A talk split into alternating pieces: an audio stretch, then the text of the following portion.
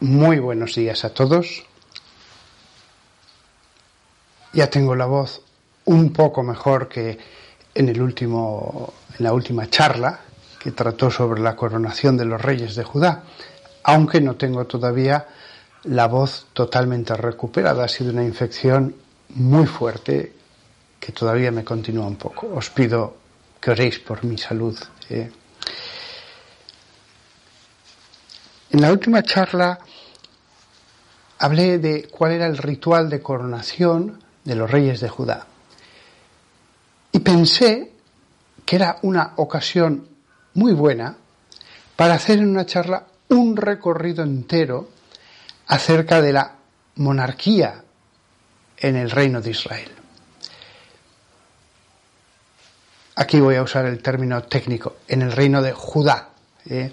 Muchas veces decimos Israel para referirnos a todos los judíos, pero técnicamente después de la división se llamó reino de Israel al reino del norte y reino de Judá al reino del sur. Bueno, voy a hablar de la monarquía en el reino de Judá, que es donde estaba Jerusalén, y el templo. Al fin y al cabo lo otro fue una división, un cisma.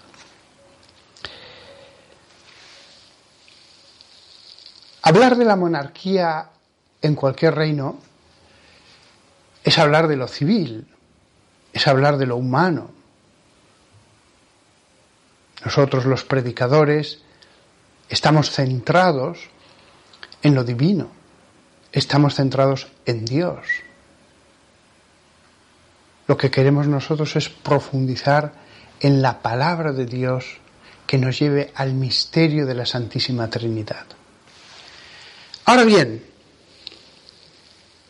Dios funda un pueblo y ese pueblo acaba siendo una monarquía. Es un pueblo sagrado, puesto que es fundación de Dios para contener su revelación. No es un pueblo como los demás pueblos de la tierra. Luego sus reyes no debieron ser como los demás reyes de la tierra. Es muy interesante porque vamos a hablar en esta charla de poder, pero de poder sobre el pueblo de Dios. Los reyes de Israel debieron haber sido santos, porque ese pueblo tenía que haber sido santo. Pero si el pueblo no era santo, si el pueblo se hacía como los demás, vamos a decir, se humanizaba en vez de divinizarse, bien es verdad que antes de Cristo, más que de divinizarse, lo que cabía era sacralizarse, acercarse a Dios, adorar a Dios, volverse no algo profano y humano como los demás, sino algo sagrado. La divinización fue posible con Cristo. Con Cristo los hombres podemos divinizarnos a través de su gracia, en la escucha de la palabra, bajo la acción de las gracias del Espíritu Santo, bajo la acción del bautismo.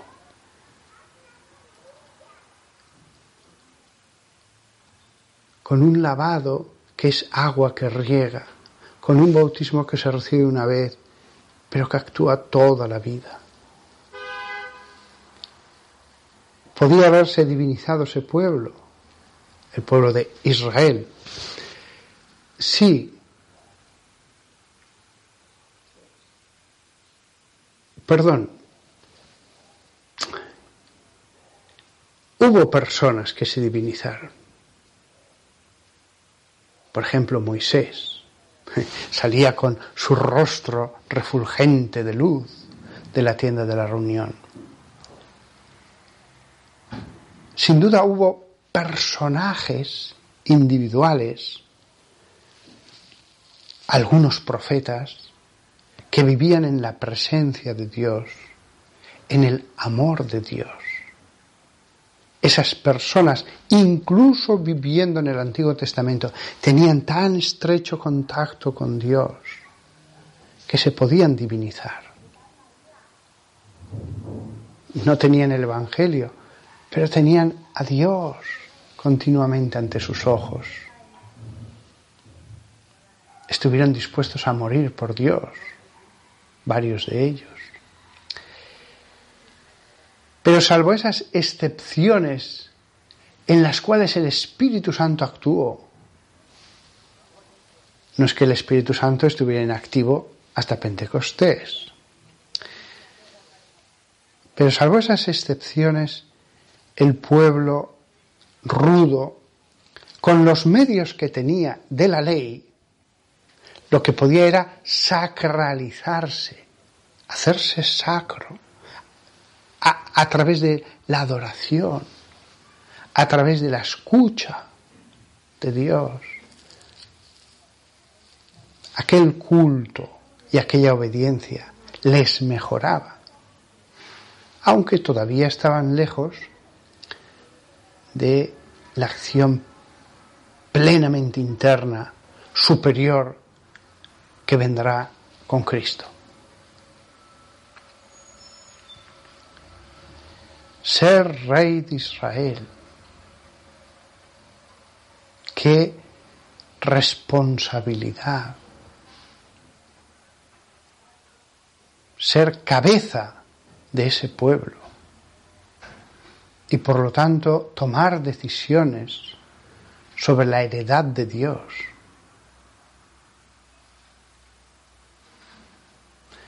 Podía alguien pensar, pues que lo haga el sumo sacerdote, lo espiritual y lo civil unidos en una persona. No, Dios quiso que unos se encargaran de la adoración, de mantener perfecta la doctrina acerca de Dios, de enseñar al pueblo, y otros se encargaran de la administración, de lo humano. ¿Qué duda cabe que al final el rey tomaba decisiones que tenían repercusión sobre el destino de los hijos de Abraham? ¿Qué duda cabe que había decisiones que imprimían una dirección al pueblo sagrado? Del mismo modo que el sumo sacerdote y otros levitas, cercanos al rey, aun dedicándose solo a lo espiritual, podían aconsejar acerca de lo civil. Y había ocasiones en que lo civil y lo religioso entraban en perfecta intersección.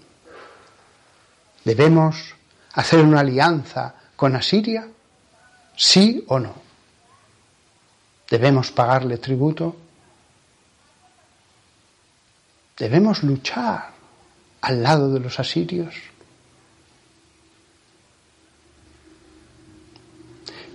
Puede parecer una mera cuestión civil, pero el sumo sacerdote podría haberle dicho al rey, ¿es que no nos basta con Dios? ¿Es que Dios no nos va a proteger?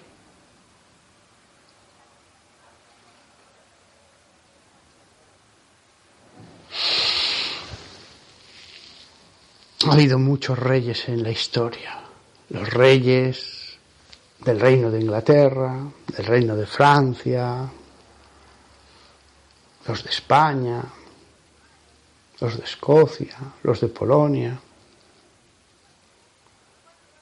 Pero el reino de Israel no era un reino más.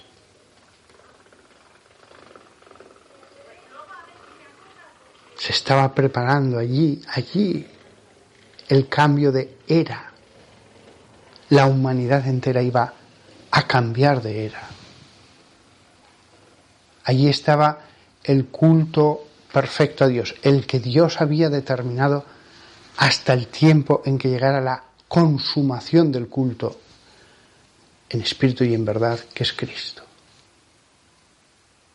Las cosas que se hicieran en ese reino iban a influir en que quedara más clara la intervención de Dios, en que quedara más clara, resonara con más nitidez la palabra de Dios, o no quedara tan clara, o esa palabra estuviera más oculta. La palabra en sí es perfecta, pero en el ambiente puede haber interferencias, ruidos. La palabra de Dios en sí es perfecta, inalterable. Dios habla a cada persona. Pero no es lo mismo escucharle desde el silencio que en mitad del ruido. El reino de Israel podía convertirse en ruido, podía convertirse en un arcón que cerrara la palabra de Dios, que la ocultara. No es la historia de ese reino como la de cualquier otro. De hecho, la misma palabra de Dios, buena parte de sus páginas, lo que nos van a contar es la historia de ese reino. Cuando escuchamos la palabra de Dios, muchas páginas lo que nos van a hablar es de la historia de los reyes. Y allí vemos lo que he dicho, esa maravillosa intersección, fantástica. Y escuchando la historia de los reyes, recibimos instrucción, recibimos enseñanza. Y a través de la enseñanza de las crónicas de los reyes, de los proverbios, ¿qué otro libro muy humano puedo decir? De las andanzas de Jacob y de Saúl. A través de esas cosas tan aparentemente humanas, Dios se va revelando. vamos conociendo más el misterio de Dios. Porque hay una interacción entre lo humano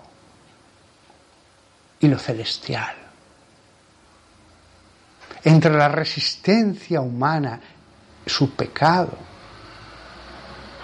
y la virtud infinita de Dios. Parte, no todo, parte de la historia de los reyes de Judá va a ser una historia de pecado. Pero si decimos, Señor, háblame, instruyeme, vamos conociendo más a Dios.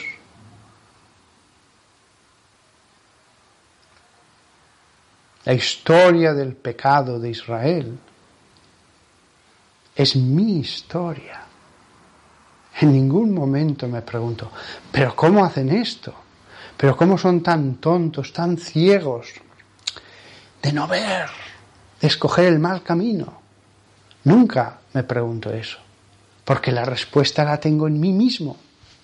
Solo me tengo que ver a mí mismo para saber que se toman las malas decisiones. En la historia de los reyes de Judá, Veo mi vida, mi alma, el alma como un reino. La voluntad es la reina y la reina toma malas decisiones.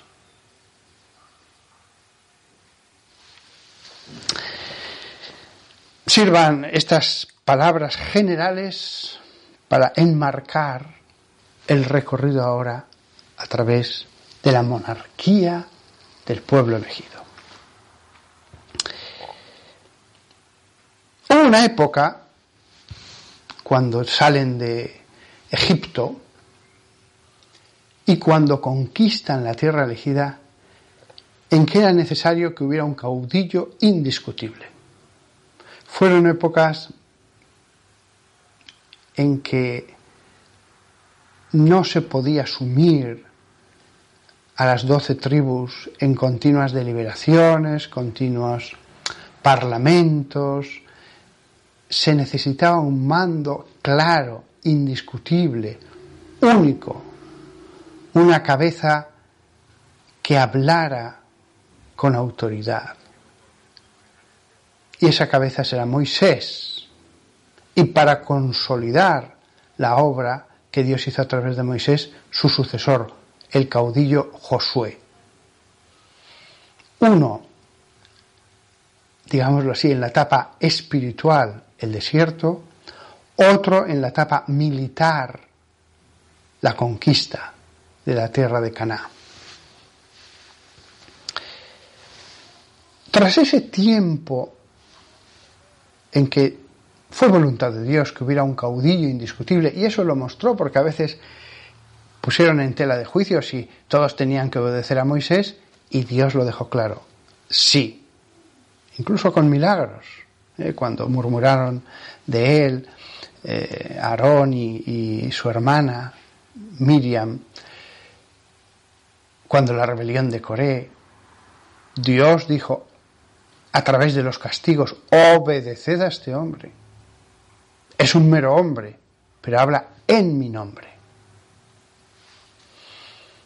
Pero una vez que entran en la tierra y han conquistado ya buena parte de la tierra, se establece un modo colegial. Las tribus se reunían al lado de una encina, en un determinado lugar de palmeras, en un prado, eran ganaderos, empezaron a tener cultivos también y discutían las cosas y entre todos pues eh, decían pues venga lo hemos visto claro tenemos que hacer esto. Dios no estableció un rey en toda esa época de los jueces.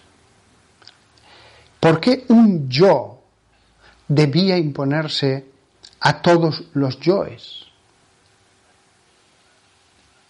¿Por qué mi yo debe someteros? Vosotros que sois hijos de Dios libres. Esa época se llama de los jueces, porque hay doce jueces a los que se nombra como tales en las páginas de la Biblia, que eran hombres iluminados por Dios, Ellos no mandaban. Ellos cuando estaban todos reunidos decían su opinión. Pero eran los patriarcas de cada tribu, que a su vez tenían cabezas de varios linajes, que a su vez se dividían en más ramas, los que decían, pues venga, hagamos esto, formemos un ejército para defendernos de los filisteos, etc. Nunca se les llamó reyes a estos hombres iluminados se les llamó jueces. Palabra muy adecuada que indica que cuando no estaban los patriarcas reunidos y tenían disputas, ¿a quién vamos? ¿A quién vamos? Pues si la cosa no se podía resolver a través de las cabezas de las familias, cabezas sobre las que había una cabeza de cabezas, sobre ellos había patriarcas, pues si no se podía resolver de esa manera, iban a ver al juez y que él juzgara, que él decidiera. El juez hacía más que juzgar. No se podían estar reuniendo todas las tribus de Israel, los representantes, cada dos por tres. En mitad de las reuniones surgían emergencias, ataques filisteos, por ejemplo. Entonces, los jueces iban a, ellos a preguntarles. No era un gobierno humano. Los doce jueces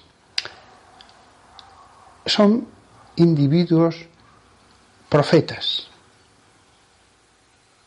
Van a ver cosas que les revele Dios. Por eso son llamados jueces, que juzguen ellos porque Dios les ilumina. Lo cual no significa que la mayor parte de las veces, en el día a día, actuaban de un modo humano, según su inteligencia, según su prudencia. ¿Se equivocaban? Sí, se equivocaban. ¿Podía en algún momento alguno caer un poco en la soberbia? Sí. Y en la imprudencia. Pero estaban escogidos por Dios. Aun con sus defectos, eran los más adecuados porque los había escogido Dios. Porque escuchéis sus nombres, los jueces son Otoniel, Ehud, Shangar, Débora, una mujer, Gedeón, Tola, Jair, Jeftá, Ibsán, Elón, Abdón, y hubo un juez que a su vez tuvo fuerza física extraordinaria, Sansón. ¿Cuánto tiempo duró este tiempo de jueces? Pues en 1 Reyes, capítulo 6, versículo 1 se dice, en el año 480 después que los israelitas salieron de la tierra de Egipto, en el cuarto año de Salomón, reinando sobre Israel, comenzó a construir la casa del Señor. Con lo cual sabemos que pasaron 480 años desde que salen de la tierra de Egipto hasta que se construye la casa del Señor. Hay que descontar de aquí un poquito de tiempo, porque Salomón tuvo antes el reino de David, que sabemos, sabemos cuánto duró, y el de Saúl, que también sabemos cuánto duró. También se dice, después que los israelitas salieron de la tierra de Egipto, luego quizás haya que sacar los años en que estuvieron vagando por el desierto. Más o menos, más o menos, Estamos hablando del siglo XV antes de Cristo al décimo antes de Cristo. Es mucho tiempo. Es mucho tiempo. Algo menos de 400 años. Durante algo menos de 400 años, Israel se rigió por los jueces. Pero ya conté en la anterior charla sobre la, eh, el ritual de coronación de los reyes de Judá, que al final quisieron un rey. Y Dios no quería, pero porque quería que solo hubiera un rey sobre Israel, Dios. Ya os enviaré profetas, ya os enviaré jueces, ya os enviaré hombres prudentes. Pero no, ellos querían el esplendor del reino estaban deslumbrados por la gloria de otros reinos, ¿eh? el faraón en tal lugar, el rey de esta ciudad-estado, de, eh, revestido de vestiduras y con cetro y con corona. Habían visto eso, lo habían contado, magnificándolo, y que querían un rey. Ya les advirtió Dios, pero el primer rey lo escoge Dios. Tenía que haber salido de allí una dinastía, la de Saúl, pero se torció, aun escogiéndola Dios. El siguiente rey lo vuelve a escoger Dios, David. Es un cambio ya de dinastía. Comienza la dinastía davídica. Hubo 20 reyes que se sentaron en el trono de, de Israel, entendido como todo el pueblo hebreo, y después de Judá, entendido como el reino del sur. Veinte reyes, más o menos del siglo X antes de Cristo al sexto.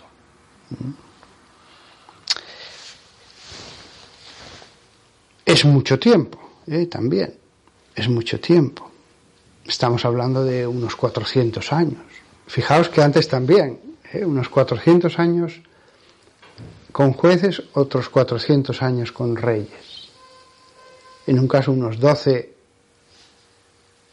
jueces porque hay otras figuras que no se les llama así, pero que pudieron ejercer esa función, incluso a veces hubo varios en un mismo tiempo, por ejemplo, Débora era profetisa, pero ayudó a Gedeón. Gedeón no empezó siendo juez, pero al final se consolidó gracias a los consejos de Débora y acabó siendo un juez de Israel.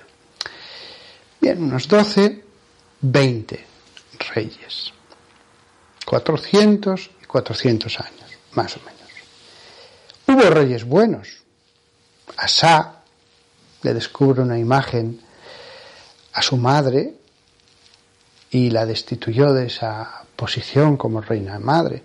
Pero dice el texto bíblico que no buscó a los médicos, perdón, a Dios, sino a los médicos cuando enfermé y acabó muriendo. Buscó a los médicos, no a Dios, cuando enfermó. Joás remodeló el templo, pero fue asesinado por dos de sus ministros. Amasías, hijo del anterior, fue un buen rey, pero despreció a un profeta, acabó siendo asesinado. Ucías fue bueno, pero se ensoberbeció contra los sacerdotes y murió de lepra. Es decir, vemos que incluso en los buenos tenemos el caso de David y de Salomón. Tuvieron defectos, ¿eh? Tuvieron defectos. Sin embargo, se puede dar un juicio general. Este fue un buen rey. Tiene defectos, y a veces no pequeños, pero visto todo en conjunto, fue un buen rey. Hizo bien. Jotán, hijo de Ucías, arregló el templo y venció en una guerra contra los amanitas. Ezequías, este, el profeta Isaías le anunció su muerte, oró y Dios le concedió 15 años más de vida. Este, cuando yo veo los defectos de Ezequías, siempre me llamó la atención, pero después oró y se le concedió más tiempo. Dios sabía cómo era y aún así quiere que siga reinando. Fijaos las palabras tan importantes de Jesús que ya mencioné en la anterior charla, que le dice Jesús a Pilatos, tú no estarías donde estás si no se te hubiera dado de lo alto.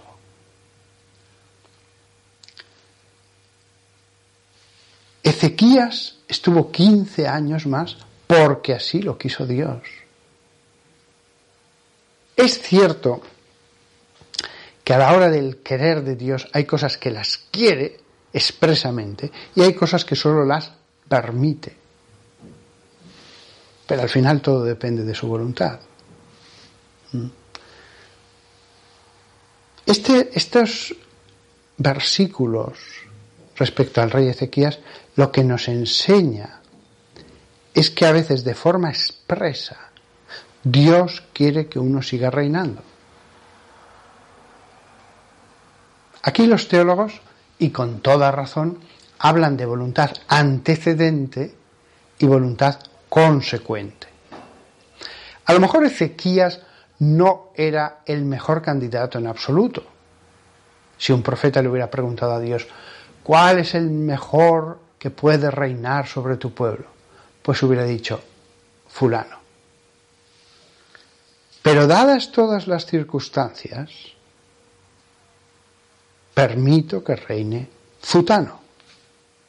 Y dadas todas las circunstancias, dado que está reinando Zutano, quiero que siga reinando 15 años más.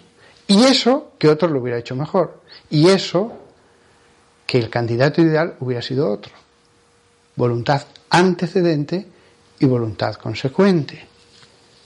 Esto los teólogos lo han visto con claridad siempre. ¿eh? Una oración que hizo en un momento, con todo su corazón, con toda intensidad, con toda su fe, le valió 15 años más de vida. Es una enseñanza de ese capítulo. Si no hubiera hecho esa oración, Y segundo, si no lo hubiera hecho así de bien, no hubiera vivido. Una oración puede darte 15 años de vida. Una. Porque el profeta salía de palacio, recibió la palabra del Señor y volvió. No es que estuviera rezando 15 días o un mes. Salía después de darle el mensaje de la muerte y tuvo que volver.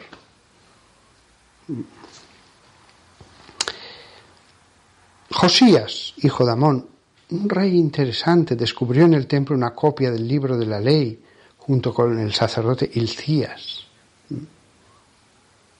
Sin embargo, este buen rey también tuvo alguna terquedad eh, que le valió el, morir. Eh, reyes malos, Roboán. Roboán por su soberbia provocará la división del reino. Pero aquí hablábamos de voluntad, de querer, de permisión. Es verdad que la culpa la tuvo Roboán, pero Dios ya había profetizado esto como castigo a Salomón por sus pecados. La división fue fruto del pecado. Dios no quiso que lo que hasta entonces se llamaba Israel quedara dividido en el reino de Judá y en el reino de lo que entonces se llamó reino de Israel.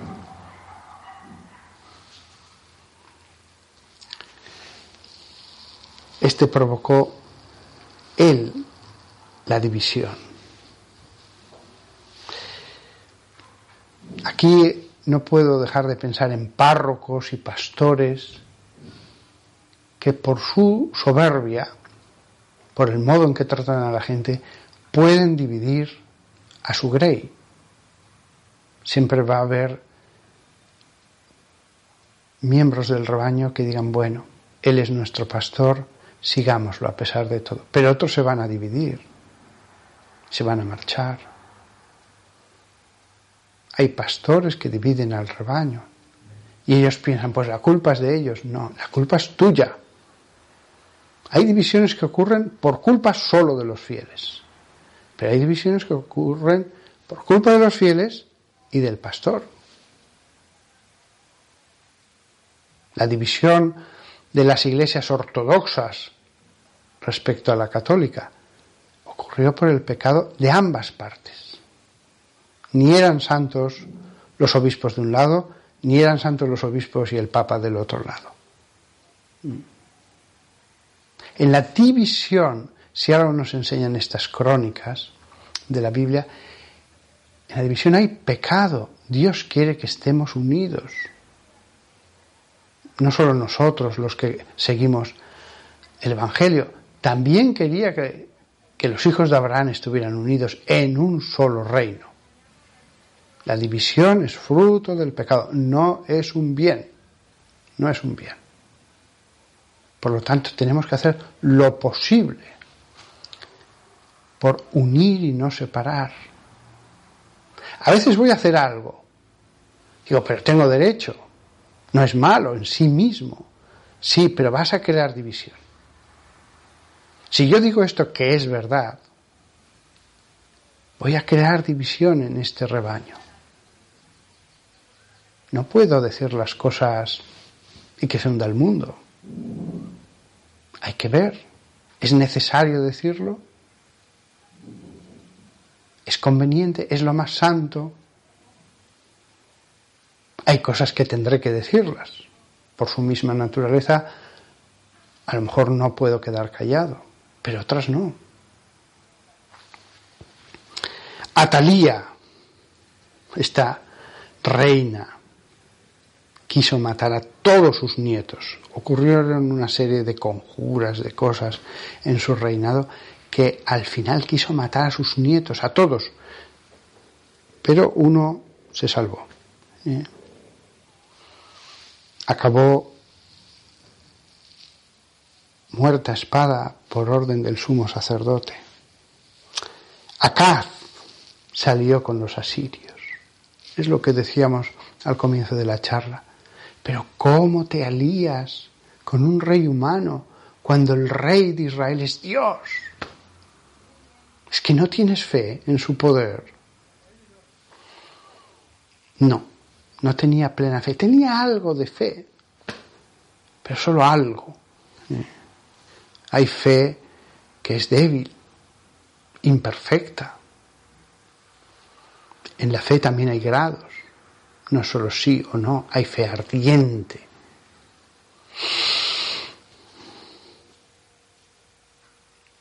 Manasés, cuyo reinado fue el más largo en esta dinastía, ofreció a su hijo a Moloch, pero fue llevado preso donde se humilló y reconoció a Dios.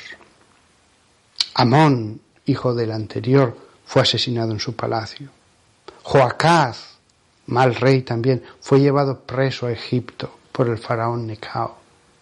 Qué ironía. Salieron de Egipto por la mano de Dios, el poder de la mano de Dios.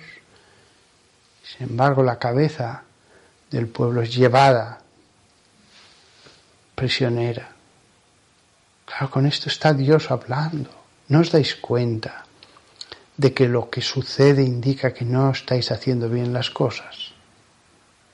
Claro que ellos lo entendían. Hemos salido de Egipto. Dios es todopoderoso. Al ver a, a su cabeza yendo a Egipto, deberían haber recapacitado, pero no lo hicieron, o lo hicieron por poco tiempo, con debilidad, sin una conversión perfecta, sino transitoria. Joaquín, hijo de Joacim, se rindió a Babilonia y fue llevado preso a Babilonia junto con los utensilios del templo. Sedecías, último de los reyes, pues será llevado preso después de ver cómo matan a sus hijos y le dejan ciego. Ese es el último rey de la gloriosa estirpe de David. Un desastre. La Biblia nos dirá, no fue un buen rey, no fue un buen rey. De vez en cuando sí, hay otros que son buenos, alguno muy bueno pero se corrompió, se corrompió. Tenían la palabra, pero la palabra la escuchaban menos, cada vez menos. Y la escuchaban distorsionada, tenían interpretaciones. Ya, pero esto no te lo tomes tan en serio. Bueno, lo de la, la idolatría tampoco es tan grave. Cuando Dios les había sacado de Israel, perdón, de Egipto, quería que fuera un pueblo fundado en la adoración al Dios único.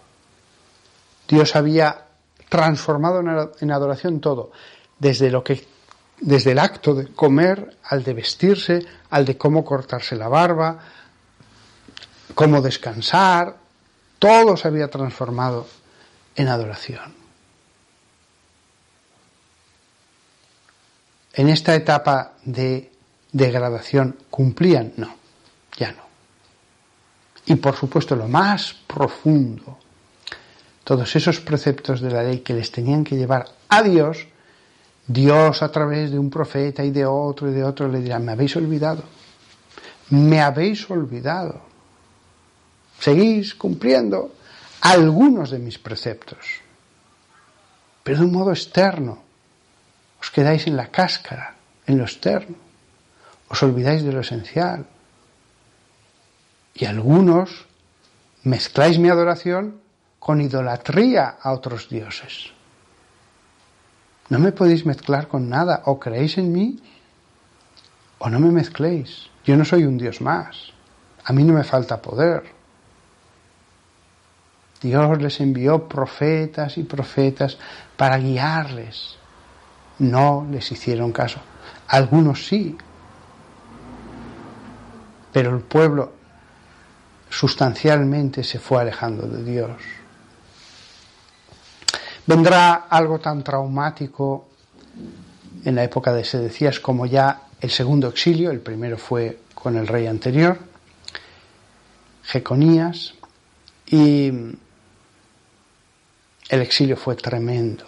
Se ven sometidos a esclavitud en una tierra extranjera con una lengua extranjera.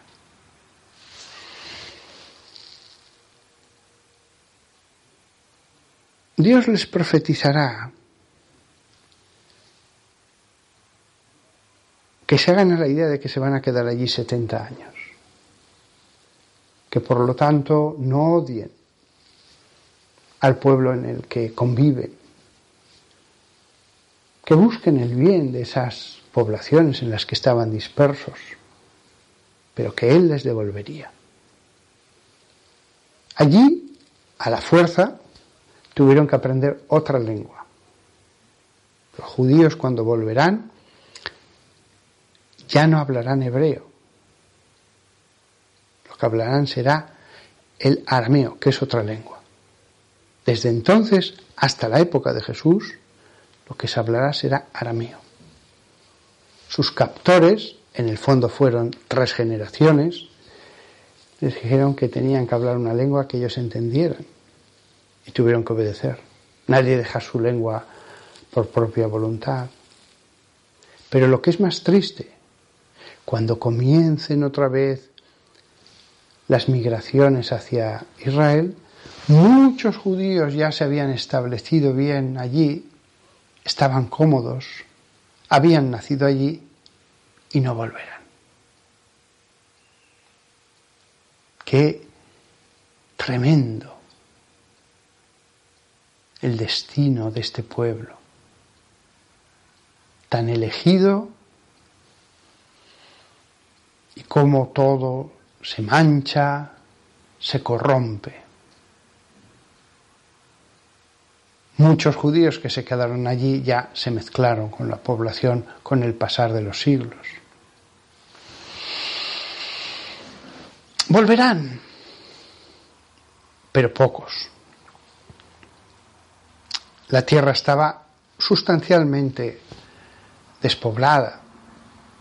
Sobre esto algunos historiadores lo ponen en cuestión basándose en tal o cual yacimiento arqueológico, pero la Biblia dice que sustancialmente el pueblo judío fue llevado, lo que quedaba ya, que no había muerto en las dos guerras, a Babilonia, lo cual no significa que no quedara nadie el libro de Esdras y Nehemías deja claro que había quedado gente. Y hubo colonización del este, quizás también de filisteos. En el 164, bueno, y entonces Reyes había desaparecido ya del trono en Judá el rey, era una tierra vasalla de Babilonia, después Babilonia cayó y, los que gobernaron ese imperio fueron los persas y fueron vasallos de los persas. No va a haber rey, va a haber alguien que haga de gobernador en esa zona se iría reconstruyendo Jerusalén y al final el, gobernador viviría probablemente en Jerusalén. Época muy triste de la que tampoco se nos da una cuenta detalladísima. Cuanto más triste y más es digno de ser ocultado, aquellos hombres lo hacen. Lo mismo pasó eh, cuando llegan los doce patriarcas hijos de Jacob a Egipto hasta Moisés se resume en muy pocas líneas porque debieron estar muy mal, ¿eh? moralmente mal. Lo mismo pasó aquí. No hay un desierto de arena en el que van a tener que vagar para ser purificados antes de entrar en la tierra prometida cuando salen de Egipto, pero es una época de desierto. Desde que vuelven de Babilonia, hasta que Alejandro conquista ese imperio persa, muere y se divide en el imperio persa y otros territorios entre sus generales. No solo el imperio persa, también otras partes que había conquistado Alejandro. Y entonces Israel pasa a ser parte de una de esas particiones, la que correspondía a la zona de Persia. Otros se quedan con la zona de Grecia, otros se quedan con la zona de Egipto, en fin. Y pasa como una herencia, de rey a rey, como una tierra más. En un momento dado, el que gobernaba esas tierras quiere asimilar al pueblo judío a los demás pueblos. Tienen que ser como los demás. Y entonces les va imponiendo una serie de cosas para paganizarlos. Y la parte sana de Israel dirá, no, no, debemos ser fieles a Dios.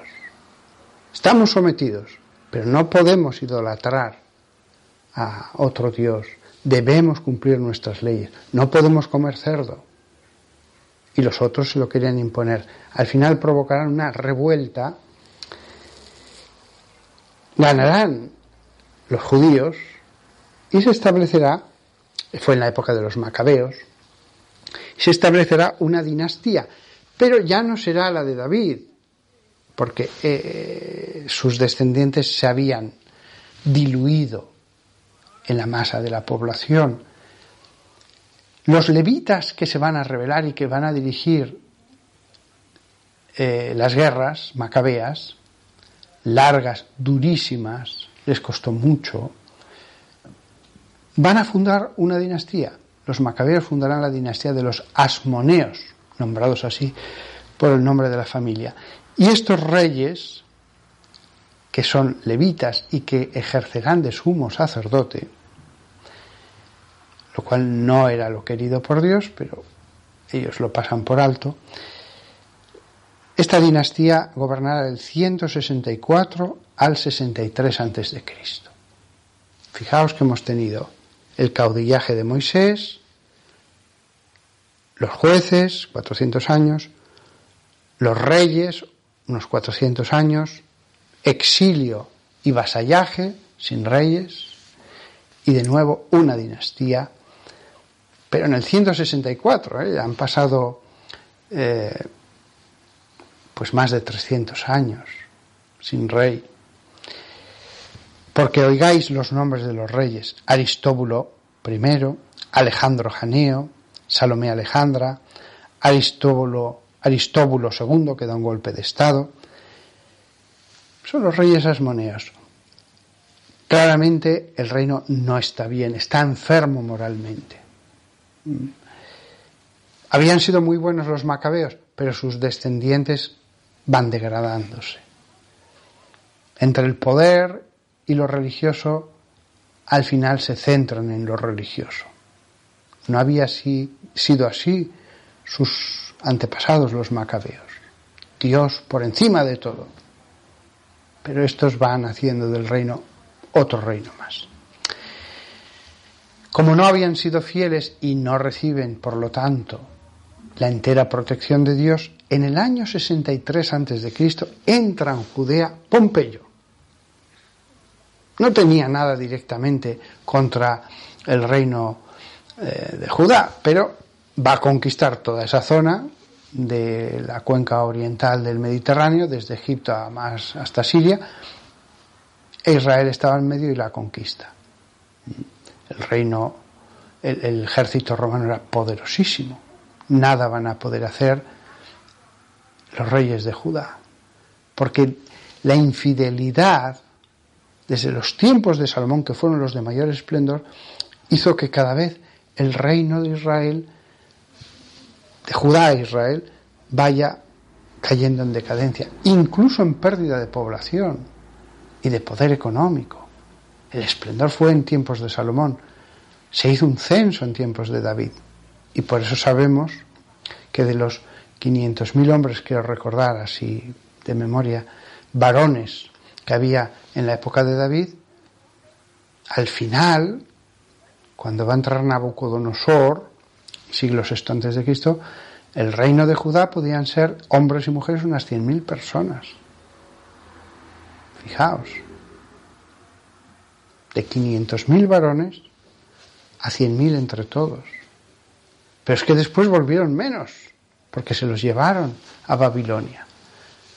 para Pompeyo, un general, no va a ser ningún problema conquistar esas tierras. En el 47 entra Julio César, el cual puso a un rey asmoneo, Hircano II. Después estará como rey Antígono Matatías, 40 a.C. Los partos, un poder de Oriente, van a invadir Judea y ponen a Antígono como rey. Después vuelve a entrar Marco Antonio y pondrá a Herodes como rey. Herodes no era un descendiente de los macabeos, era otra dinastía de un reino, de una tierra de influencia, eh, que era Idumeo, eh, que está al este de Israel. Nada tenía que ver con David, nada tenía que ver con los asmoneos, pero Julio César, perdón, Marcos Antonio, Julio César entró pero se marchó sin poner rey, pero Marcos Antonio quiere ya consolidar toda esa zona y dice vamos a poner un rey, un rey vasallo, un rey sometido. Y será Herodes, Herodes el Grande, es decir, el más importante de los Herodes. Estamos hablando que este fue gobernador de Galilea del 47 al 44 a.C., tetrarca de Galilea, le cambiaron el título y, y su autoridad del 44 al 40, y finalmente rey de Judea, por poder de Roma, dice a partir de la vas a ser rey, desde el 40 antes de Cristo. Este fue el rey que estaba en Judea cuando nacerá nuestro Señor Jesucristo. Este fue el que mandó matar a todos los niños que había en el entorno de Belén. A pesar de que él quería instaurar una, una dinastía, pero sabía que su única posibilidad era ser súbdito de los emperadores romanos, pues el que sucedió en, el gobierno a Herodes el Grande cuando murió fue un gobernador durante siete años, Fasael, después otro, Feroras, pero finalmente en el 4 antes de Cristo sí que ya es el título técnicamente era etnarca, pero bueno, era como ser rey, Herodes Arquelao. Y después vendría Herodes Antipas. Herodes Antipas, este es muy interesante porque es el Herodes que estaba como rey cuando Pilatos lo envía antes de la pasión a que lo juzgue su rey. Fijaos toda la historia que hay para que este hombre acabara allí juzgando a nuestro Señor. En la Biblia se deja claro que tanto Herodes el Grande como Herodes Antipas fueron malísimos reyes. Los religiosos ya no les importaba, solo el poder. Por acabar toda esta dinastía, y con esto acabamos, Seguiría Filipo el tetrarca, Herodes Lisanias, Salomé I, aunque hay que aclarar que desde Herodes Antipas fue el último rey que va a gobernar sobre Judea antes de Agripa I. Los otros van a tener zonas que les dan poder. ¿eh? Filipo el tetrarca, Herodes Lisania, Salomé I, Agripa I vuelve a ser rey de toda Judea por concesión de Roma, los otros no, solo de trozos, lo que les daban los romanos. ¿Mm? El siguiente fue Herodes de Calcis, porque aunque era descendiente de Herodes el Grande, y había esa, esa dinastía emparentado con los asmoneos, ¿eh? para tener sangre asmonea, sangre de los macabeos, pero ya este no será rey en, Israel ni en Judea, será de una zona muy pequeñita en Grecia. Tenían contactos con los emperadores y le dijeron, bueno, pues te concedemos esto. Agripa II y el último, el último descendiente de esta dinastía es Aristóbulo de Calcis, que gobernó en Armenia Menor y fue de nuevo tetrarca en Calcis. Es un resumen, la historia en concreto de esta dinastía es mucho más compleja, complicada. Esto es un resumen. En el momento en que se produce esa degradación, esa decadencia del reino de la dinastía, pues ya no van a recibir la bendición de Dios y va mal incluso lo humano. Como esas familias que se alejan de Dios, abandonan a Dios y cada vez todo va peor. Lo mismo pasó con esta dinastía. Se acercaron mucho a Dios, pero muchísimo, con mucho fervor, en la época de los macabeos. Dios les bendijo, se limpió y se volvió a poner glorioso el templo. No se había quemado, simplemente estaba destrozado por dentro, se habían llevado todo lo que habían querido, estaba muy mal, abandonado. Dios les permitió la prosperidad, les otorgó la prosperidad, quiero decir, fueron decayendo en lo moral y el reino decayó.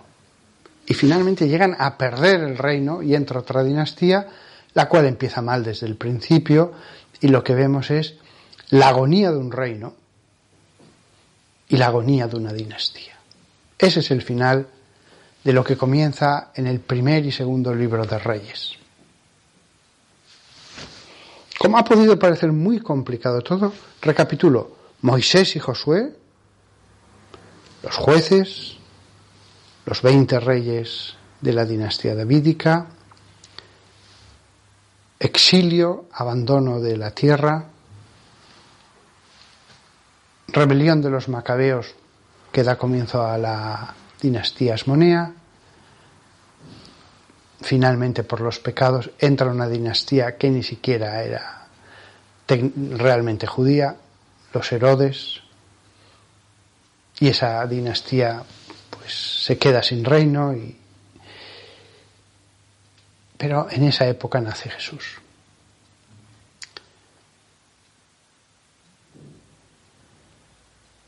Historia de pecado, historia de infidelidad, historia de falta de fe.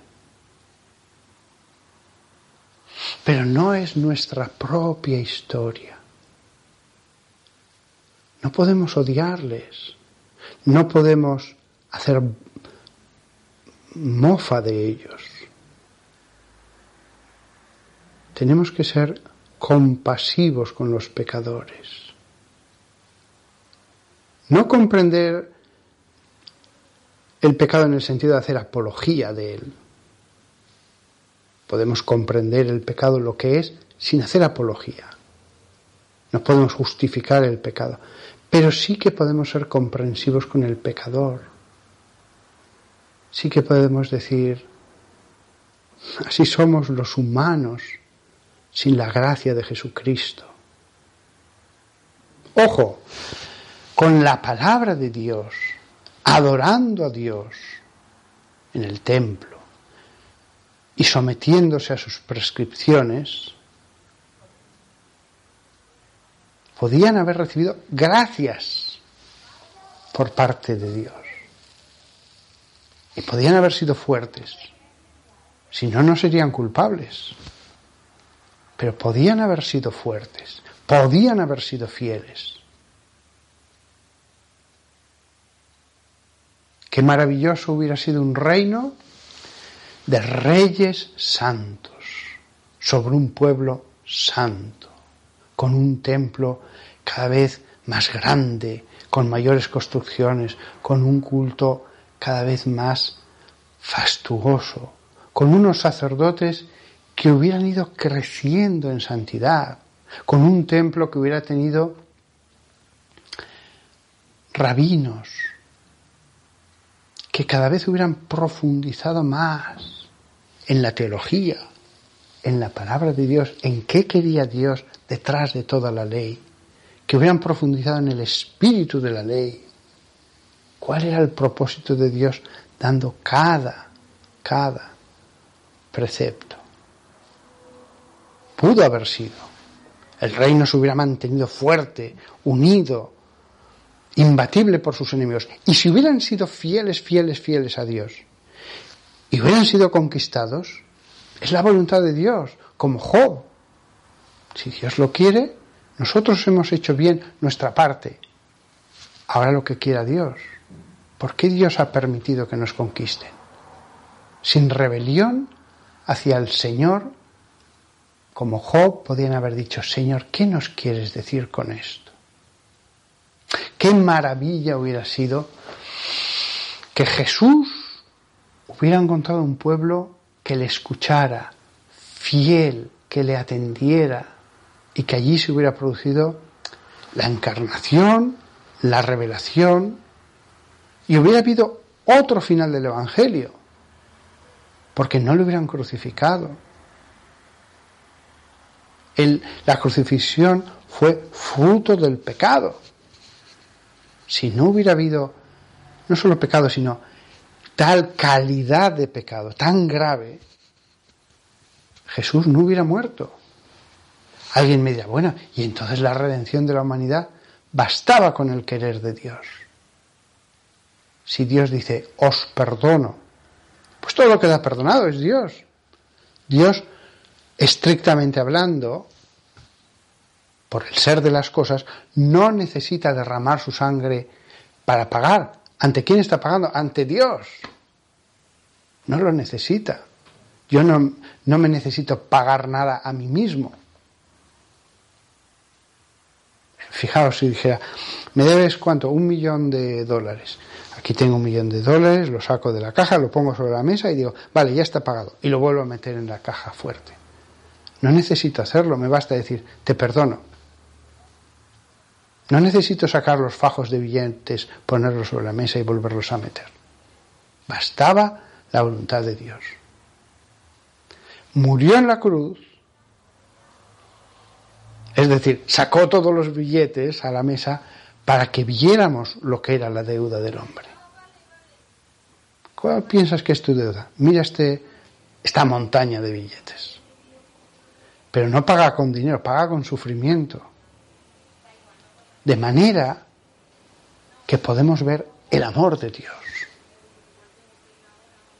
Y además nos inserta en esa redención colaborando.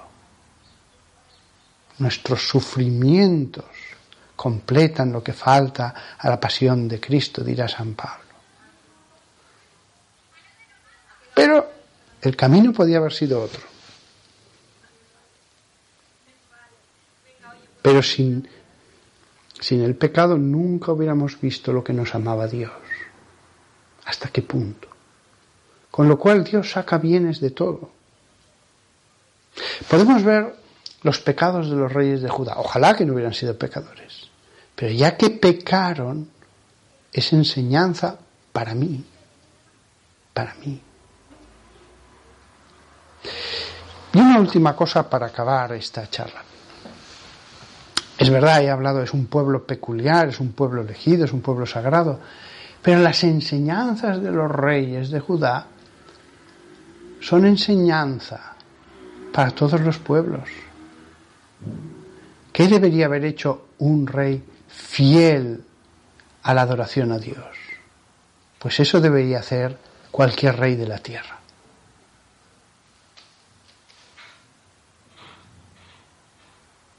El poder. Cómo nos deslumbra. Pero no es la culpa solo de los reyes. ¿eh? El pueblo cuando no es bueno, a veces pone malos reyes. Y el mal rey todavía lleva al pueblo a un camino más extraviado.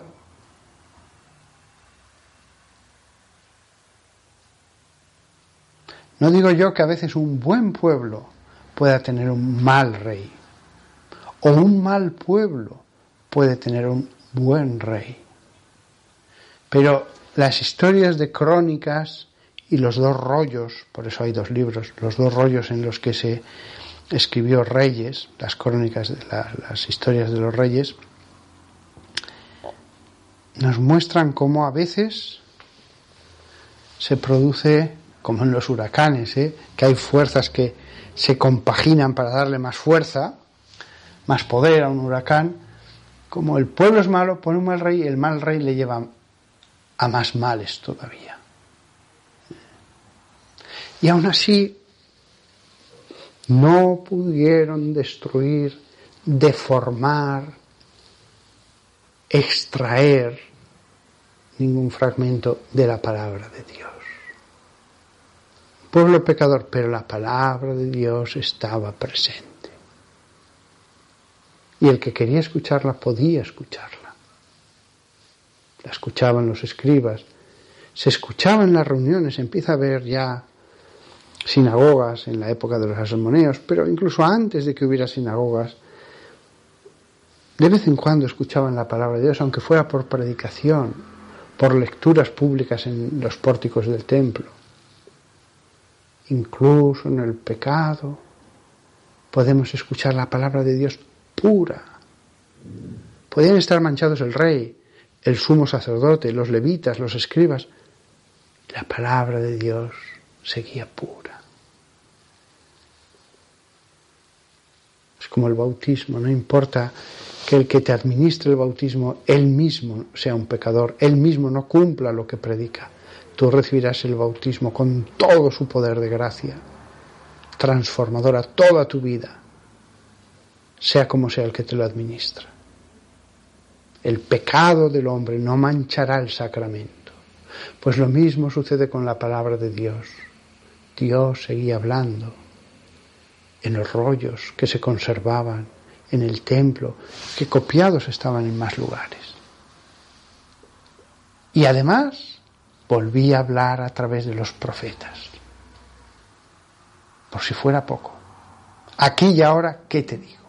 Y después, en los últimos siglos, en la última parte de la etapa asmonea, hablará a través de los sabios. Nos consta que hubo sabios en Alejandría, en otros lugares judíos, que profundizaron en lo que Dios les había revelado. Libro del eclesiástico, de sabiduría, etc. Si vemos lo malo, vamos a cambiar el adjetivo, si vemos lo infiel que fue ese pueblo, Los judíos no tienen que sentirse ofendidos, lo dice la escritura, ¿eh? la misma palabra que ellos veneran dice lo malos que fueron, no deberían sentirse ofendidos. Los profetas se los recordarán, no solo el libro de crónicas y reyes. Si vemos lo malos, infieles que fueron, vemos el cambio que supone el pueblo de Cristo.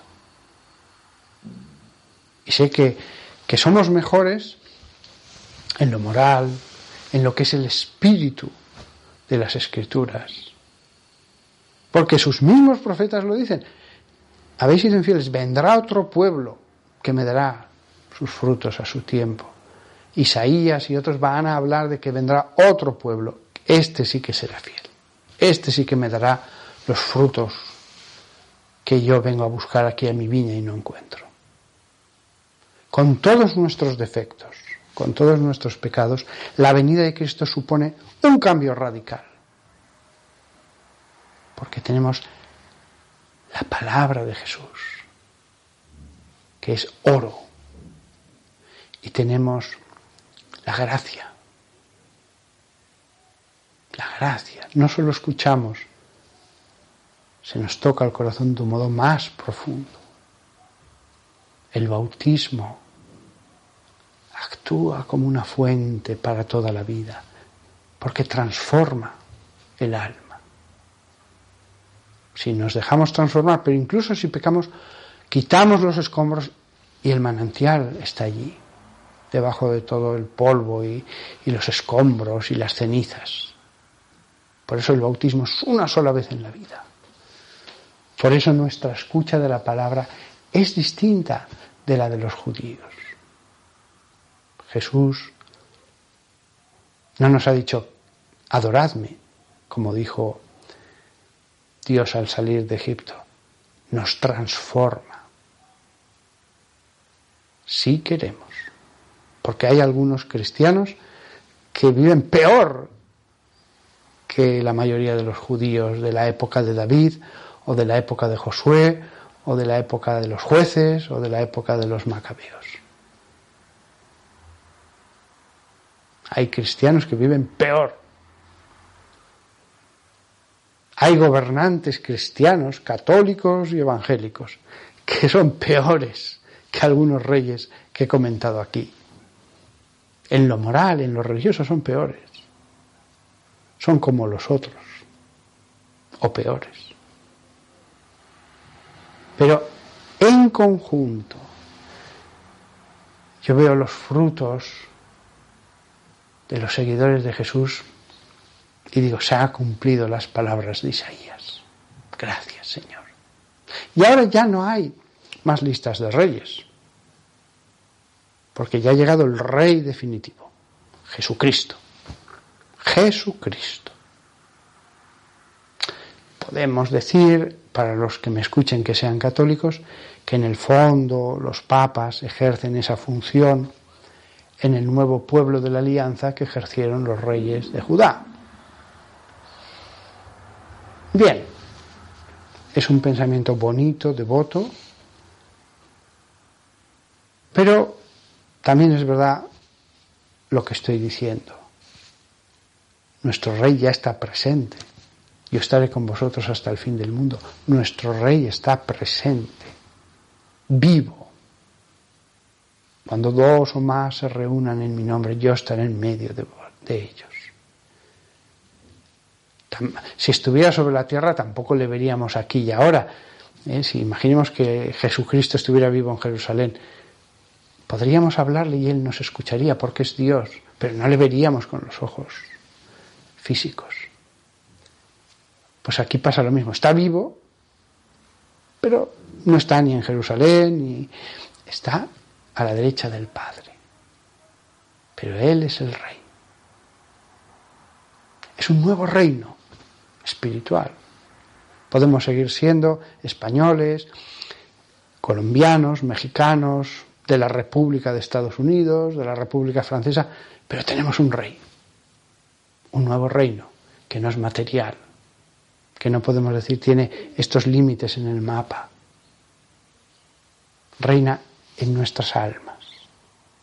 Queremos obedecerle como los ángeles del cielo le obedecen allí, así le queremos obedecer en la tierra. No, lo hemos conseguido, pero nos esforzamos. Hágase tu voluntad en la tierra como en el cielo. En la tierra como en el cielo. Venga a nosotros tu reino, a toda la sociedad, pero a mí ya debe haber llegado. Ya. Yo ya soy súbdito, yo ya te obedezco. Yo lo que tú me digas lo hago. El reino está dentro. No necesito ir aquí o allá. Está dentro. El reino de Dios está dentro de vosotros, dijo Jesús. Qué maravilla toda esta historia de los reyes que desemboque en esto. Venga a nosotros tu reino.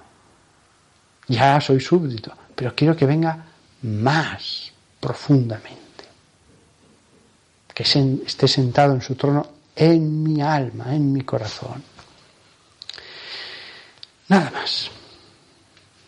Me despido de todos vosotros y pertenecemos, así lo deseo, al mismo reino. ¿eh? La Iglesia Católica es una,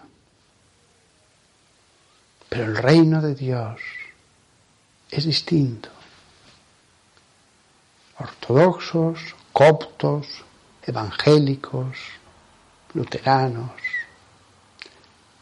Si tenemos a Jesús como Rey y queremos obedecerle en todo, incluso aunque cometamos pecados, aunque nuestra voluntad sea débil, ya estamos dentro de ese reino, ya pertenecemos a ese reino, ya somos súbditos de ese reino.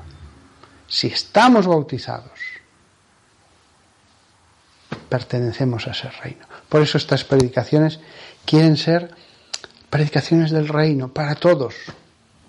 De acuerdo que para los católicos podemos continuar después de la dinastía Asmonea, la dinastía de los Herodes, podemos continuar con una dinastía espiritual de los romanos pontífices. De acuerdo, los católicos tenemos, pero lo esencial es el reino. Nos podemos enzarzar en las diferencias entre evangélicos y católicos, pero lo esencial es el rey del universo, el rey de reyes. Después tenemos pecados, nos podemos equivocar en esto o en lo otro, pero si hay buena voluntad, si hay esa voluntad de obedecer, no vemos cómo Jesús trató a la mujer aquella junto al junto al pozo y estaban cisma y ellos adoraban en aquel monte Garicim. Sin embargo, Jesús lo que le interesa es ese manantial de agua viva que nacerá en su corazón.